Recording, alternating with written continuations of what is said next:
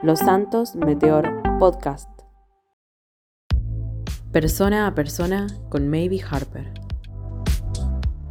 Visualiza este contenido antes que todos en Los Santos Meteor Plus. Buenos días, Los Santos. Estáis escuchando Persona a Persona. Soy May Harper, un día más con las entrevistas más jugosas de los estudios de LSM. El día de hoy tenemos con nosotros a Arthur Blake, fundador de American Federation Motorcyclist. Así es. Bueno, cuéntanos un poco. ¿Cómo fue la idea de crear la organización? ¿De qué surgió?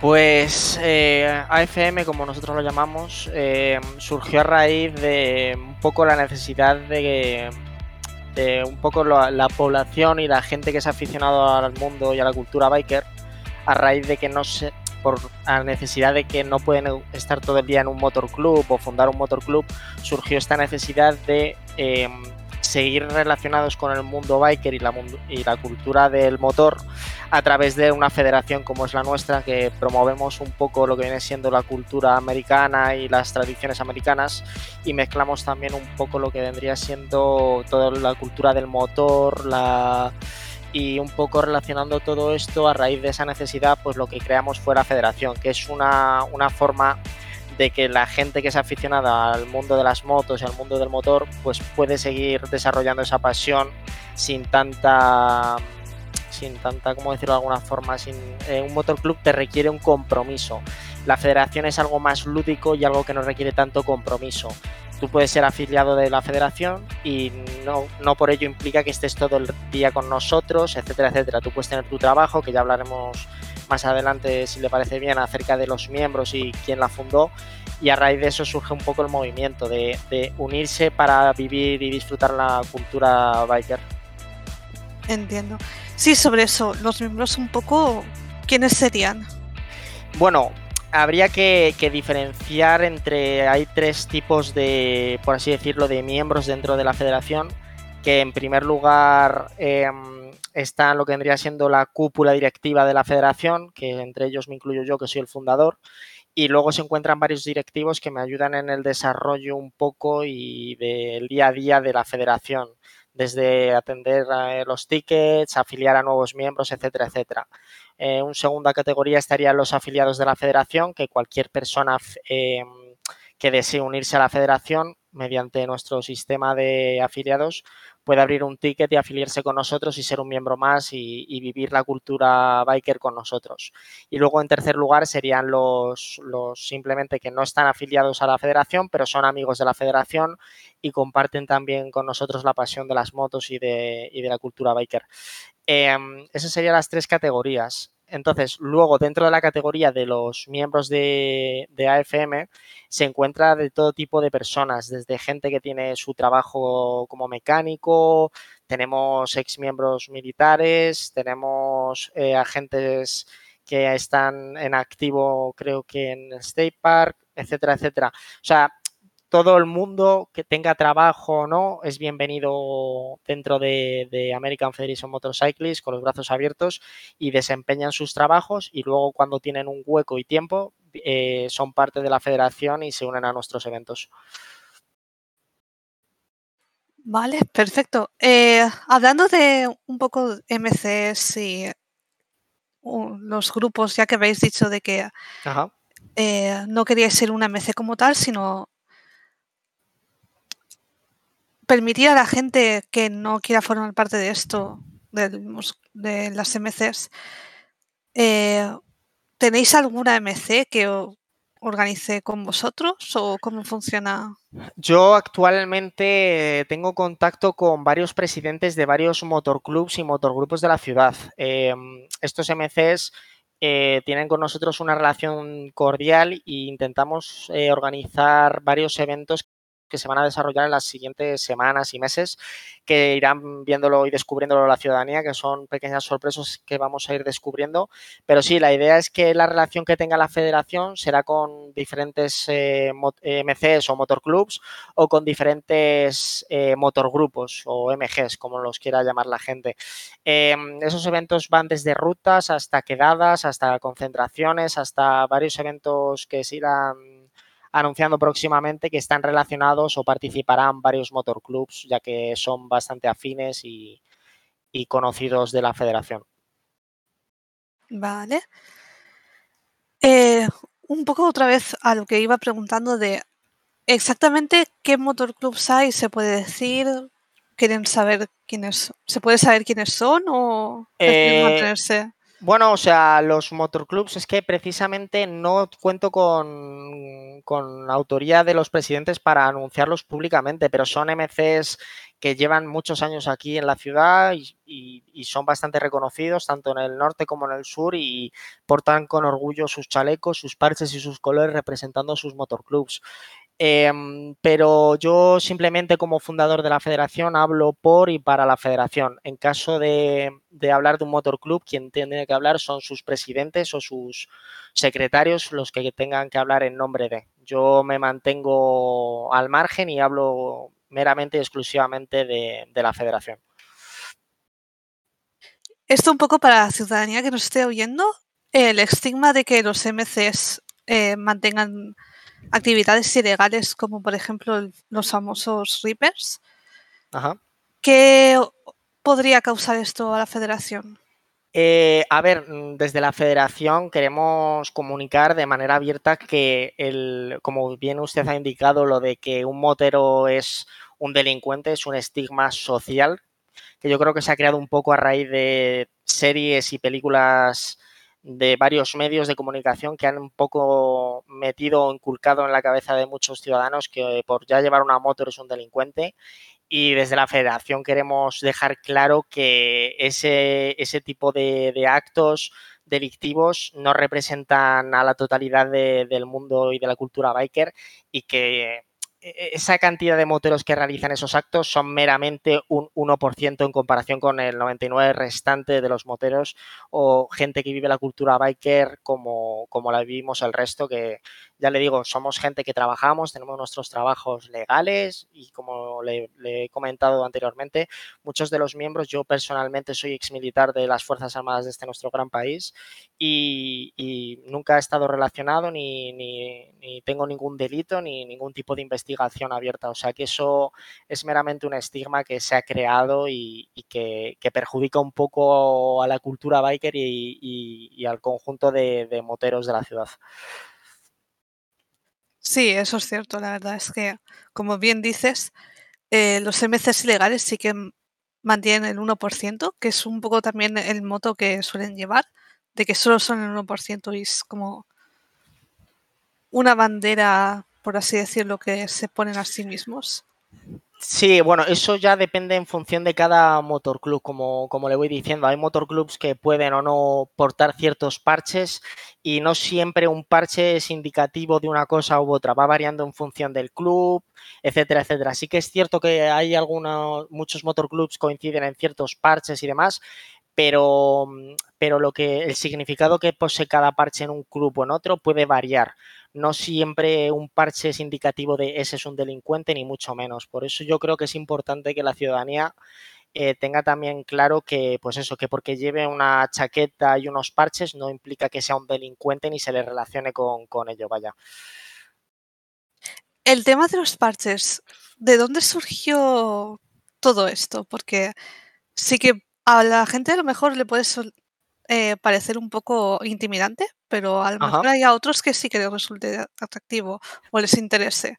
Un poco Hombre, hablarnos de, de, qué, est- pu- de qué pueden sí. ser y La estética un poco, si se refiere al tema de llevar una chaqueta de cuero, una chaqueta sin mangas, etcétera, etcétera, viene un poco de lo que veníamos hablando, un poco de la cultura biker, que se remonta creo que a los años eh, 60, 80, eh, estamos hablando de, de, de una, una, cultura que se viene remontando ya varias décadas y que hoy en día sigue, sigue llamando mucho la atención porque es muy llamativo, motos que debido a su, su cilindrada producen mucho ruido, eh, la gente de, de, la cultura biker también es muy aficionada al mundo del tatú, a ir tatuado bastante, hasta incluso la cara.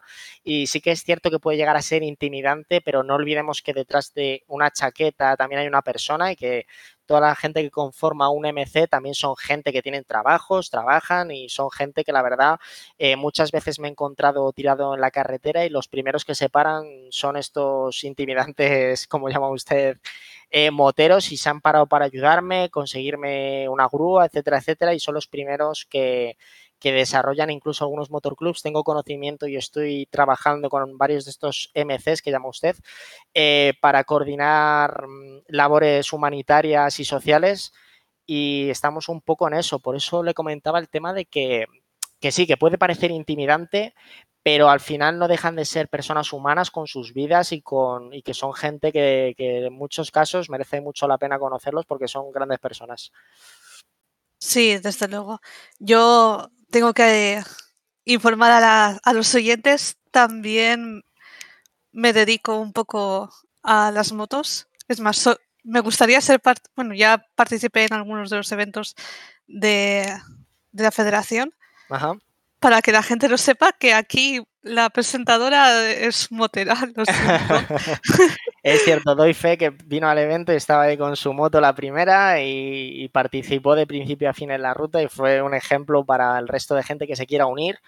Y es más, ya que comenta esto, Harper, y que tiene usted deseo de unirse o, bueno, ser parte del movimiento y que usted es motera, vamos a regalar cinco invitaciones de afiliación para los Santos Meteor, para sus oyentes, si las quieren sortear para todos aquellos que estén interesados y se darán de manera gratuita con todos los beneficios que ello, que ello otorga. Sí, por supuesto, esto seguro que a la gente que nos esté viendo le va a interesar muchísimo. Eh, y sobre todo, hablando un poco de los eventos que estabas mencionando de acciones humanitarias, ¿qué tenéis planeado exactamente? Pues a ver, no hay nada cerrado, pero en principio tengo eh, apalabrado con varios MCs, desde entrega de, de, regalos a huérfanos hasta recogidas de sangre eh, por parte también de los servicios sanitarios para un poco toda la cultura biker que se una y, podamos eh, generar acciones altruistas para la ciudadanía, que yo creo que, tanto el tema de los huérfanos de la ciudad como ayuda en el tema sanitario, que hay bastantes casos de asaltos y, atracos y mucha violencia en las calles, yo creo que va a ser de gran ayuda tener eh, un poco de, gente que colabore en ese sentido con los servicios de, médicos de la ciudad. Bueno, cambiando de tema y de vuelta a lo de las MCs, estoy viendo que en el aplicativo de la federación hay un, par de gente que tenéis como título huérfanos, orphans. ¿Qué significa esto? Eh, sí, Em, eso es gente que por desgracia están así mm, titulados o mencionados porque son gente que se ve en una situación de calle y que desde la federación les ofrecemos trabajo sin ningún tipo de beneficio para la federación, va todo para ellos, para que se integren en la sociedad y que son gente que por desgracia no tiene medios o ha perdido a su familia y demás y no tienen ningún tipo de medio para subsistir, ni tienen ayuda por parte de, de órganos gubernamentales para encontrar trabajo, les cuesta mucho encontrar trabajo.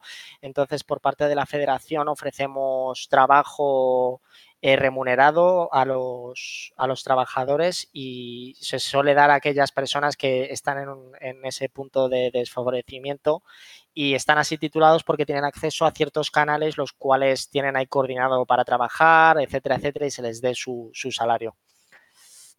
¿Qué tipo de actividades serían exactamente entonces?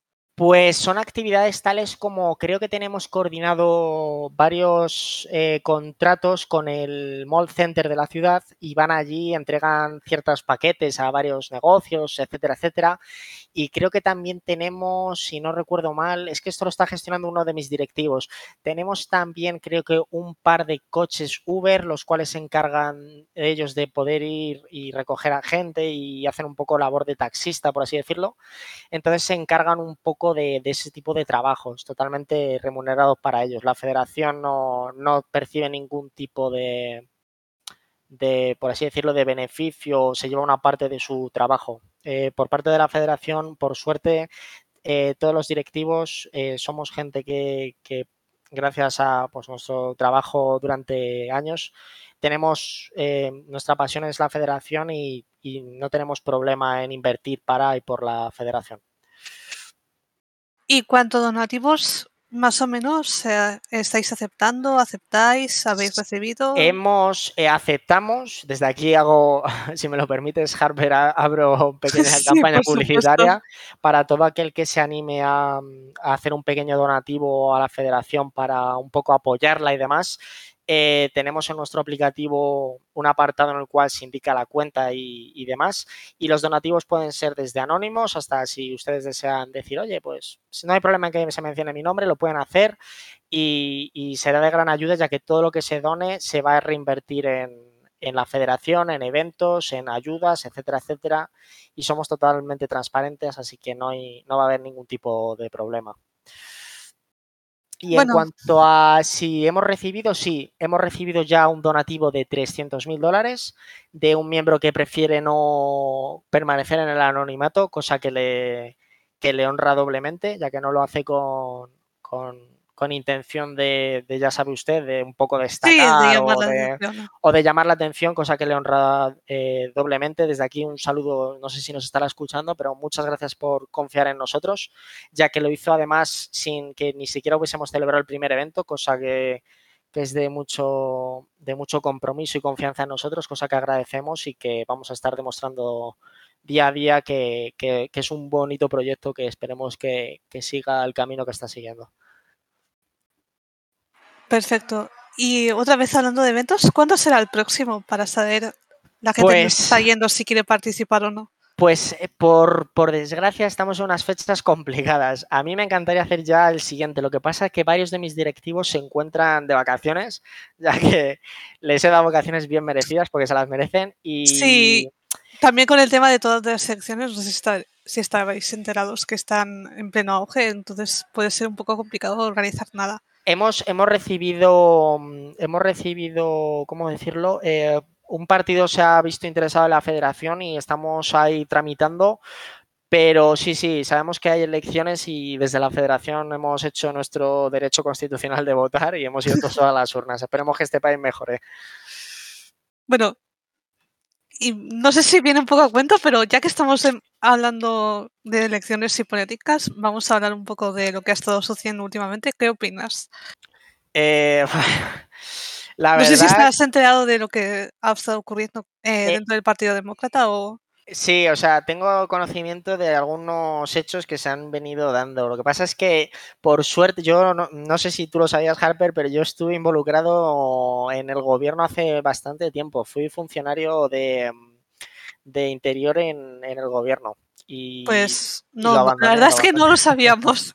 soy un hombre bastante polifacético, ya, ya lo irás descubriendo. Sí, Yo sí. estu- estuve en el gobierno y luego serví en el ejército. Dejé el gobierno y me uní, me uní al ejército porque me di cuenta de que, que en el gobierno no iba a ser tan útil como podía ser en- sirviendo al cuerpo de la Air Force eh, aquí en nuestro, en nuestro gran país. Bueno, ¿y qué opina de lo que está ocurriendo últimamente? Hombre, yo como, yo como ciudadano me sentiría, me sentiría más seguro si no hubiese tanta disturbio dentro del gobierno, la verdad, tanta problemática, porque hace sentir al ciudadano un poco inseguro. Pero bueno, imagino que después de estas elecciones se, se calmará el temporal, espero, o queremos pensar todos los ciudadanos. Sí, la verdad es que sí, esperemos que sí, porque la- es cierto que lo que está ocurriendo parece un poco ya de circo, las cosas como son.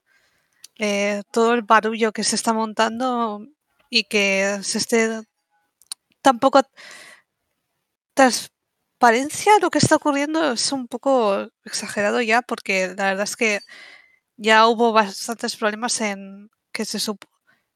Y no sé, la gente creo que necesita saber todos estos temas para poder tener también una opinión de a quién está votando. Ahí entran cuerpos como, como el de los Santos Meteor y otras agencias que deben informar y tener, mantener al pueblo informado, que también es, es importante ya que evidentemente el, el pobre trabajador que está ocho horas en una fábrica no tiene por desgracia tanto tiempo para informarse como lo pueden tener medios de comunicación como ustedes y es importante que sepan un poco lo que está pasando en el gobierno. Sí, completamente cierto. Y un poco sobre tu vida personal, cuando estabas en el ejército, ¿cuál era tu rango exactamente? Cuéntanos un poco. A ver, yo serví en el ejército, no estuve tampoco muchos años destinado en el ejército, eh, era aviador de primera de la Air Force. Eh, piloto, estuve como piloto desarrollándome dentro de, de la división de la Air Force. Entiendo.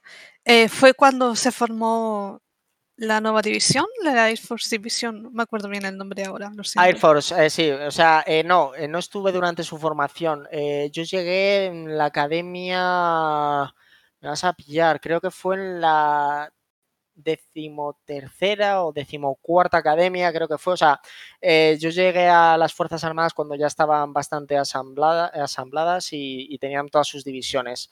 Eh, serví junto al coronel León y, estuve allí sirviendo durante unos durante un periodo de tiempo, sí. Y decidí, pedí mi baja militar y decidí formar la federación y, un poco, porque yo siempre había tenido la afición desde mi, padre, que era también era motero, era de un motorclub también y, la afición por las motos se me ha quedado y, y, pues bueno, he decidido tras mi periodo en las Fuerzas Armadas, pues tomarme mi retiro y formar esto y llevar el proyecto hacia adelante junto a varios exmilitares y, y moteros que tienen amplia experiencia. Llevan 10 años montando también y tienen amplia experiencia y hemos decidido montar este proyecto que yo creo que es algo muy bonito.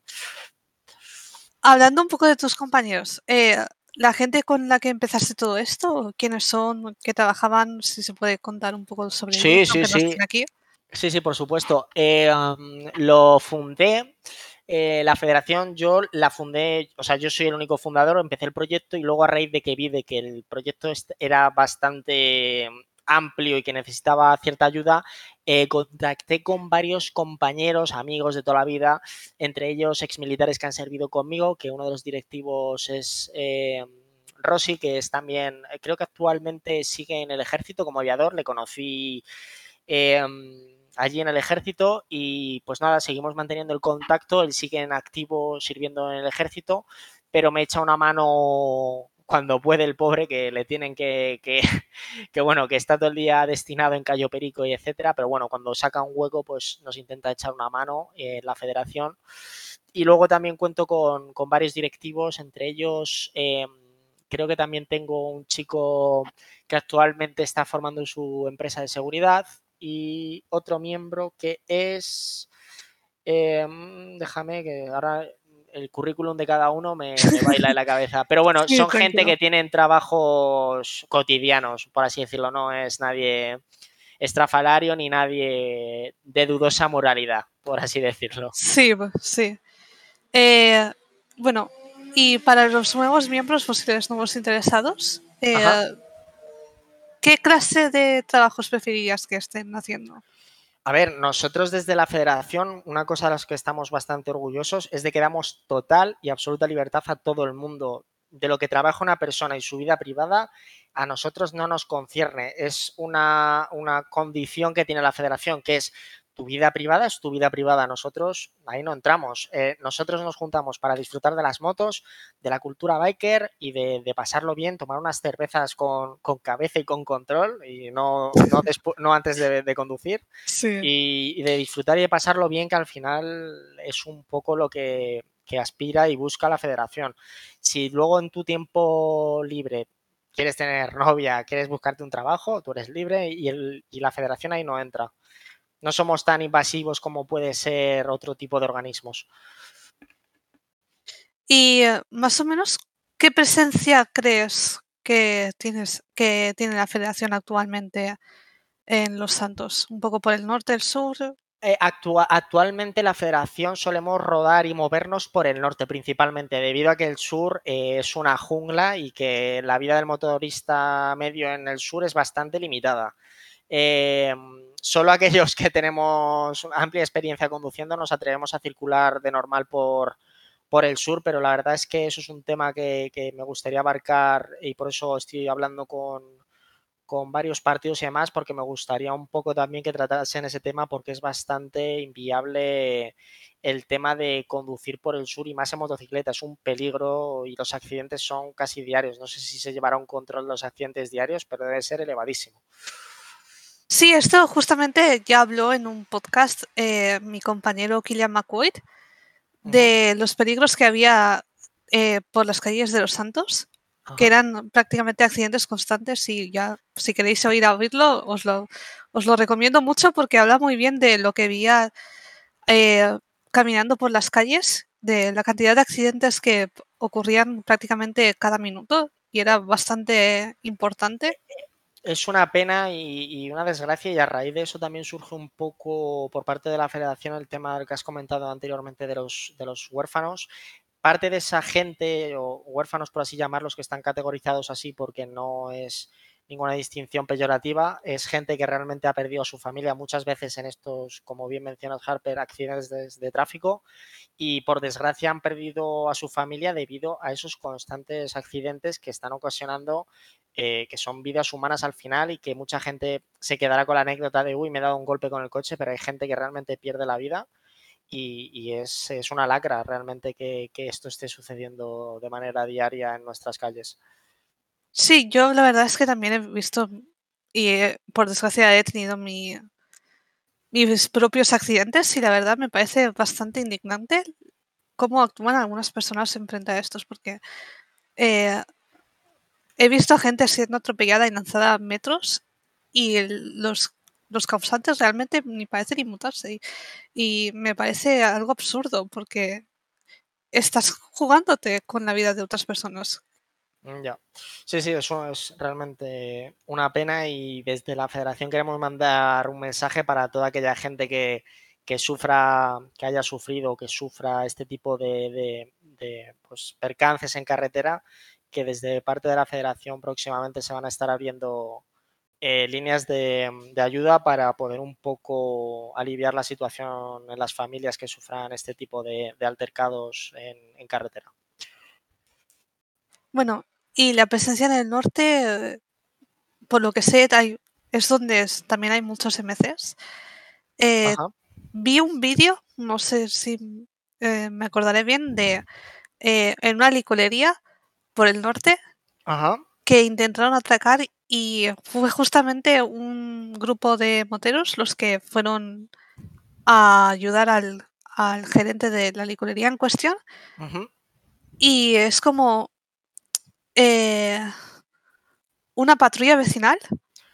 Eh, eh, tengo yo de oídas cierta información acerca de eso y sí que es cierto que creo que es que también hay que entender que es que esto, claro, abarca muchos puntos y, el tema no es tan sencillo como hablar de este caso puntual y es que el norte está plagado de asaltos y robos eh, indiscriminados y creo que debido a ese motivo eh, los lugareños y norteños que viven en, la zona del condado de Blaine County eh, pues han, decidido organizarse y hacer lo que usted menciona como las llamadas patrullas vecinales. Sí, justamente hablando de organizaciones, está la organización de Patriotas Norteños, creo. Sí, Patriotas Norteños. ¿Qué opinas un poco de ellos? Em, creo que he visto algún anuncio suyo, pero mm, por desgracia no he coincidido con ellos o no me he visto o no me, no me he parado Em, a ver mucho su, su, planning político, pero, pero me parece que, es, es, bastante eh, adecuado y óptimo que haya un partido que represente al condado de Blaine County, porque creo que los partidos actualmente eh, tienen menor consideración a la gente que, es de estos condados de Blaine County, que, parece una minoría al no tratarse de la urbe central de la ciudad pero sí que es bien cierto que hay muchos problemas que se tienen que solucionar también allí que no pueden ser no escuchados. Así que me parece que un partido, como usted menciona, Patriota, ¿no? Ha dicho que se llama Norteños. Sí, Patriota Norteños, creo que era. Patriota Norteños. Plataforma Patriota Norteña o algo así. Perfecto, pues es, me parece, me parece más que adecuado y a ver si por parte de, la federación podemos hablar con ellos y ver un poco también qué pueden ofrecernos o, o qué podemos ofrecerle nosotros a ellos.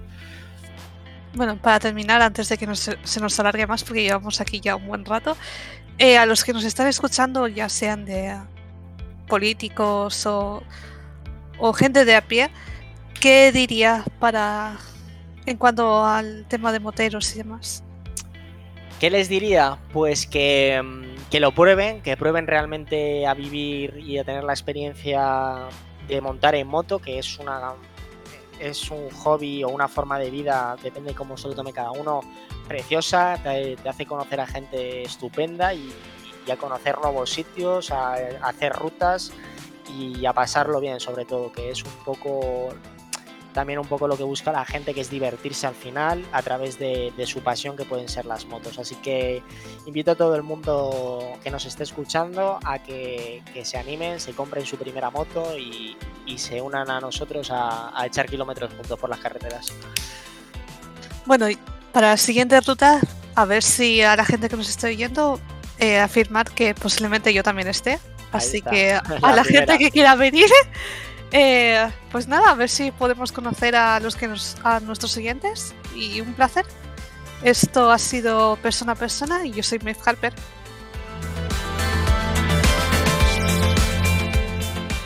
Persona a persona con Maybe Harper.